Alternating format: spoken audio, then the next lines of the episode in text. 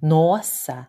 Niel ficou muito curioso e queria saber o que havia no pacote.